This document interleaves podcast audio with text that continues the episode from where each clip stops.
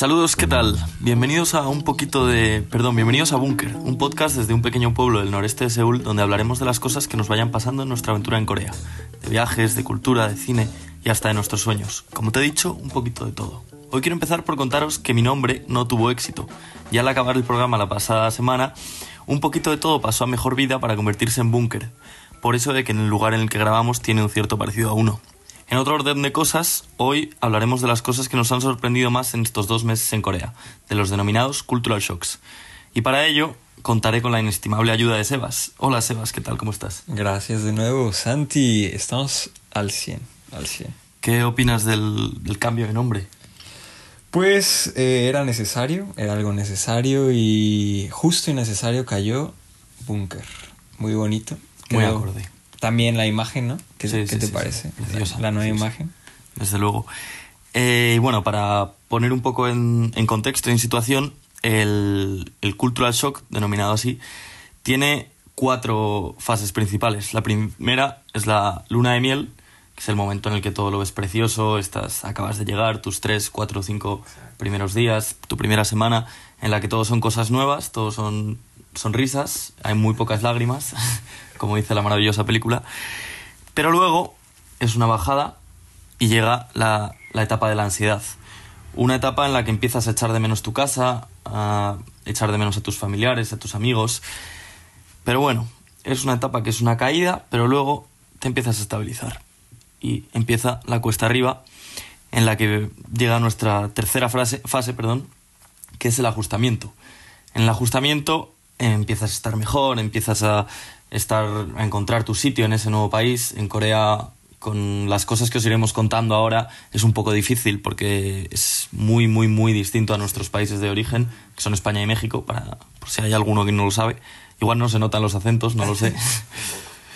Eh, y después de, de esta etapa llega la, la etapa en la que estamos ahora mismo, que es la, la fase de aceptación, cuando ya llevas dos meses, estás en una situación en la que ya controlas todas las fases de un día, sabes lo que te va a pasar, sabes qué cosas puedes hacer, qué cosas no, y estás, bueno, al fin y al cabo contento y, y est- y estás perfectamente adaptado. Vistas esas cuatro, esas cuatro fases, eh, vamos a hablar un poquito de las cosas más sorprendentes de, de Corea. Sebas, para ti, ¿cuál es, sin ninguna duda, la, lo, que más, lo que más te ha chocado eh, de Corea, de los coreanos? De Corea, no, la comida, no hay otra cosa. Y no es porque no me guste el kimchi o la barbacoa coreana, pero es muy diferente los ingredientes, los platillos, que bueno, cuando visitas otro país, obviamente vas con la mentalidad de que no vas a encontrar enchiladas, pozole. Lo pienso y la nostalgia viene a mí, pero también vienes a probar y estás abierto, por supuesto. Y pues bueno, es, es entendible en, eh, viviendo en un país donde el 80% del territorio es montaña, pues no hay espacio para criar animales tan grandes. Entonces, La comida. Y de la comida hay una cosa que es muy sorprendente, que es todo el ritual que tienen los coreanos respecto a las comidas. Eh, nosotros estudiamos una clase que se llama Encounters with Korea, que más o menos lo que hace es entender por qué los coreanos hacen las cosas que hacen. Y bueno, volviendo al ritual, por ejemplo, tú no puedes servirte tu propia bebida, una bebida que en el 99% de los casos es alcohol, soju en el mm, 85%. Todo el mundo bebe, estás mm, se sobreentiende que en una comida vas a beber, de hecho se ve como eh, rudo no hacerlo. Ajá. Entonces tú no te puedes servir tu propio, tu propio soju, sino que tienes que servir a todos los demás con una posición en la que la mano izquierda aguanta la mano derecha mientras estás sirviendo. Si eres, si eres diestro, si eres zurdo, Claro. yo creo que funcionará de la, de la manera contraria, efectivamente. Sirves a todo el mundo en un orden eh, de edad, porque, Claro. o sea, empezando por el más mayor y luego siguiendo un orden lógico de la, de la gente que está a su derecha o a su izquierda. Porque también es un tema muy importante lo de la edad, que ahora volveremos. Y dejas, el, dejas la botella y esperas a que otra persona te lo sirva a ti. Entonces, brindas, siempre brindas y bebes. En las cenas aquí, lo más normal del mundo es acabar borracho. Es mm, lo que suele pasar en el 99% de los casos. Y bueno, volviendo a lo de, a lo de la edad, cuéntame un poco, Sebas, cómo, por qué es tan importante la edad para los coreanos. Pues básicamente es por el confucianismo. No hay de otra. Es el sistema filosófico que lleva imperando en, este, en esta parte del mundo desde hace siglos. Y pues una de sus características es el orden jerárquico, en el cual se tiene muy en cuenta la edad al momento de socializar con la otra persona. Si eres menor, pues obviamente te diriges con respeto y hasta con algunas palabras diferentes al momento de saludar o de decir gracias. Hay variaciones. Y sí, así es esto. Y bueno, esto es todo un ritual lo de las edades. Además, eh, no se empieza a contar como, como contamos nosotros. Es decir, el día de tu cumpleaños Empieza desde que estás en el vientre de tu madre, ¿no? Pero lo cuentan como un año más. O sea, Efectivamente. O sea, tú, por ejemplo, si tu año de nacimiento es 1997, en 1998 cumplirás dos años. Eso es, eso es como, como, como funciona la edad. Sí. ¿Y qué más? Dime más cosas que te hayan sorprendido de los, de los coreanos, de, de cómo actúan. Pues mira, también de la edad, hemos escuchado historias de personas que respetan al de arriba que nada más es por dos meses. O sea, no importa si la persona tiene cinco años, 50 años más que tú, con que tenga un mes más, ya, es, tienes que respetarlo, casi casi lavarle los pies, porque una amiga en China eh, está estudiando ahorita allá y tiene compañeros coreanos que están allá estudiando en China. Entonces me ha dicho que va, es una chica y dos chicos y ella es, es menor que ellos. Entonces, ella les lava la habitación a los dos. Y ellos, por ser mayores, nada más por eso. Entonces... Sí, desde luego que es, es una cosa obsesiva lo que tienen con la edad. Y otro punto que a mí también me sorprendió mucho eh, y con el que no puedo, no puedo entenderlo muy bien, es el tema de que cuando ellos están comiendo noodles, tienen para mostrar que los noodles están buenos, están sabrosos, Ajá. tienen que absorber la, la comida de tal manera que hacen un ruido. El ruido que os estáis imaginando ahora mismo de... es eh, para mí, por lo menos, bastante, bastante desagradable. Eh, mi madre, si lo viese, le daría un infarto, desde luego, porque es bastante desagradable. Pero lo hacen con señal de mostrar de que el que los noodles están muy sabrosos y por eso tienen que hacer ruidos para... Sí, para aquí no, aquí no es falta de respeto sorber en la mesa la comida. Y aparte, ellos no pueden este sonarse la nariz. Y, hay- y hay, hay veces que los noodles son, son, tienen picante. Entonces eso te genera moco, moquillo. Entonces ellos no pueden sonarse con un papel. Entonces tienen que eh, absorber también el moco. El moco. Entonces son las dos cosas. Absorben los noodles Y los mocos. Y los se, junta una, una mezcla de sonidos bastante, bueno, digamos, no muy agradable para, para el europeo o el, o el americano, mm, digamos, mm, normal. Eh, aunque bueno, la normalidad ya sabemos que tiene un amplio, un amplio rango.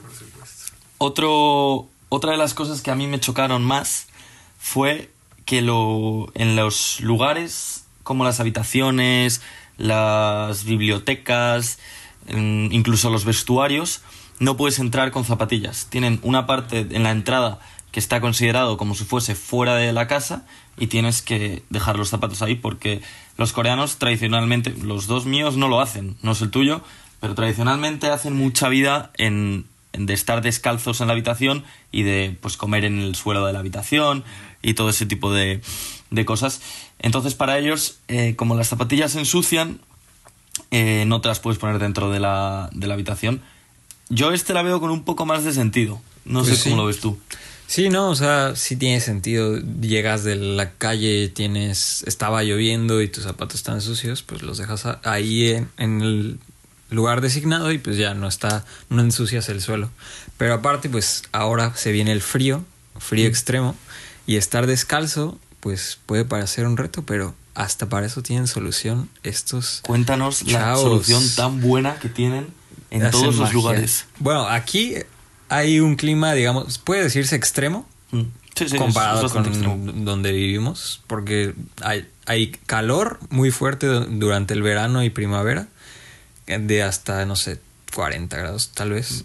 Y frío de hasta menos 10 nos han dicho que, hace, que ha, llegado, ha llegado aquí. Entonces, para empezar, las ventanas hay dos. Mm, Hay dos ventana ventanas. para proteger del frío, Ajá, una para protegerse y la otra, pues. para También. seguir protegiéndose. Y en el suelo tienen un sistema de calentamiento que lo, lo puedes prender desde el switch, el- al lado del switch de la luz. Entonces tiene un sistema de calentamiento que, que, que llega desde el suelo y así ya no, no tienes frío en tus piecitos. Efectivamente. En España no es muy común. Tenemos los radiadores en todas las Ajá. habitaciones de las casas. Pues aquí no hay radiadores, que fue algo que me sorprendió a mí. Dije, madre mía, el frío que vamos a pasar en invierno. Hasta que hace poco descubrí lo de lo de la calefacción del suelo, que la verdad Ajá. es que es una... es Pues un- sí, sí, o sea, calienta como todo el cuarto, pero desde abajo. Mm. Y claro, para solucionar lo de los pies es, es, es maravilloso, desde luego. Y también, obviamente, tienen el aire acondicionado para el, el calor. Entonces, pues, tienen de todo estos, estos chavos. Sí, la verdad que lo tienen bastante bien pensado. Eh, en otro orden de cosas, eh, hablando de cosas que te han seguido chocando de Corea, quiero que me digas entre, entre la relación que tienes con tus, tu coreano, porque hay que recordar que Sebas es un tipo afortunado Así que solo es. tiene un compañero de habitación. Quiero que me digas las cosas que de la rutina que son distintas entre el coreano y tú y cosas que te sorprenden de las actitudes ya no solo del tuyo. Bueno, no son propiedades, perdóname. Los coreanos no son propiedades, es algo que hay que dejar claro. Me refiero al tuyo como tu compañero de Claro, habitación. por supuesto. Eh, o el- no hace falta que sea tu compañero de habitación, pero cualquier coreano de los que has conocido. Sí, claro. Pues mira, hay... Aquí la vida empieza muy tarde. Empieza a las... En comparación a México, em- empieza a las 9 de la mañana. Todas las clases, la más... La más temprana es a las 9 de la mañana. Cuando en México sería a las 7. Entonces ya hay dos horas de diferencia ahí que para mí me viene excelente. Yo prefiero despertar más tarde. Entonces, hay veces que yo despierto y mi compañero está dormido y se queda dormido. Y he escuchado, el mío no, pero he escuchado de otros que se quedan dormidos todo el día. Pueden durar, creo que 12 horas he escuchado que, que quedan dormidos porque pues tienen la clase más tarde, entonces no tienen la necesidad de despertarse temprano. ni de hacer ningún tipo de obligación. Respecto a los míos, eh, tienen al las primeras semanas eh, cuando estaba yo en la, en la fase de ansiedad lo pasé un poco mal porque uno de mis dos coreanos acostumbraba a tumbarse en mi cama, a poner sus pies en mi cama, cosa que detesto, herencia de mi hermana, que también lo detesta.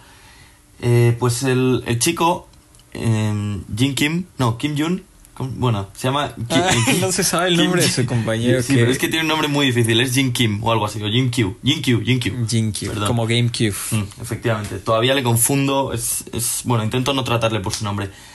Acostumbraba nuestro buen amigo a tumbarse, a, a invadir mi espacio personal, incluso a ponerse a 4 centímetros de mí, y eso me incomodaba bastante. No sé cómo, pero gracias a Dios o a, que se le ha pasado por la cabeza, ya no lo hace. Y es una eterna gratitud que tengo que darle. Lo único que no puedo soportar de él es lo de los el tema de los noodles pero eso ya bueno me estoy acostumbrando hay que decirlo me estoy empezando a acostumbrar intento no comer muy a menudo con él sobre todo cuando come noodles pero estoy estoy acostumbrado el segundo eh, es de la tendencia de lo que nos ha contado Sebas de los que duermen toda la tarde desde la, acaba sus clases Mm, a las sí, 3 sí, de la tarde se va a dormir a las 3 de la tarde se despierta a las 12 de la noche se va a correr porque la verdad no sé, tendrá que hacer sueño para volver a dormirse y acostumbra a quedarse despierto hasta las 5 de la mañana o así, luego se despierta a sus clases a las 10 y al día siguiente la misma rutina durante toda su vida. Es un hombre búho, pero bueno, eh, este chico es, bastante simpático, tenemos, tenemos que decir. No hablo mucho con él por eso de sus horarios, pero es bastante simpático y luego mm, eh, no molesta, no hace ruido eh, por la noche, me refiero. No tiene luces, no tiene nada, nada que moleste demasiado. Sí, no, el mío tampoco, tampoco es, digamos, molesto, no es es buena persona. He platicado con él muchas veces y es buena persona. Y sí, o sea, cuando estamos en el cuarto, pone. Su, tiene, digamos que está viendo Netflix, se pone audífonos, cuando escucha música se pone audífonos, Respeto, desde luego, no tiene como la bocina ahí a todo volumen, y yo también, que a mí sí me gustaría, pero, Hay que pero hay que respetar. el espacio ¿no? que tenemos aquí. Pero que quede claro, estamos, yo por lo menos, eh, encantado con los coreanos. Creo que es una sociedad increíble. Son gente verdaderamente interesante, gente que tiene, hace cosas mm, increíbles y que son muy abiertos, muy, muy, muy abiertos, mucho más de lo que os podéis imaginar y que les gusta hablar contigo, Sí. les encanta los internacionales y, y son gente muy buena, desde luego. Además, tienen otra, otra peculiaridad bastante buena, que es que mm, ven a los extranjeros como eh, gente, como si estuvieses viendo un alien. Sí. Por ejemplo, yo tenemos un amigo holandés y cuando es alto, rubio, guapo, fuerte, y cuando andas con él por la calle, se te quedan todas las... Ya no solo las mujeres, las mujeres y los hombres mirando, porque no han visto un rubio alto desde hace mucho tiempo. Entonces, eh, es un poco incómodo como la gente te observa, Ajá. notas que están hablando de ti, mm, pero bueno, son, son, cosas, son cosas naturales. Eh, además, otro, el último tema que me gustaría tratar hoy es, volviendo a los restaurantes, eh, estos restaurantes que son como te imaginas los restaurantes eh, chinos, coreanos, japoneses de verdad. Es decir, te descalzas, como hemos dicho antes, y luego te sientas en una especie de subsuelo por debajo de por debajo de por, por debajo de una mesa en la que te tienes que sentar de rodillas sin silla claro en el suelo con unas con una condición un poco incómoda pero bueno te, te hace meterte como si estuvieses en una en una película en una película de cine coreano Así es. Sí, pues es así. Te, te, te, te sientas sobre tus piernas y te pones a comer del mismo plato de todos. efectivamente compartes todos un plato grande que bueno ya ya puede ser un montón Bueno, es una cazuela, ¿no? Porque sí, sí, suele ser una tiene cazuela. fuego abajo, Efectivamente. se está calentando Para la las barbacoas coreanas, eh, que bueno, eso es otro tema que ya os hablaremos otro día, La comida en especial. la comida en especial. Ha sido un gran placer, como siempre, Sebas. Nuestro, probablemente nuestro siguiente tema vaya a ser cómo es un Halloween en Corea. Sí. La- vamos, a, vamos a ir el, el jueves de Halloween a Itaewon, a Seúl, a la zona que es más fiestera de Seúl. Y vamos a intentar entrevistar a gente y contaros cómo, Sí. cómo ha sido para la gente el día de, el día de Halloween. Sebas, un placer. Muchísimas gracias. Un placerzazo. Aquí estamos a editar. Sed felices. Bye.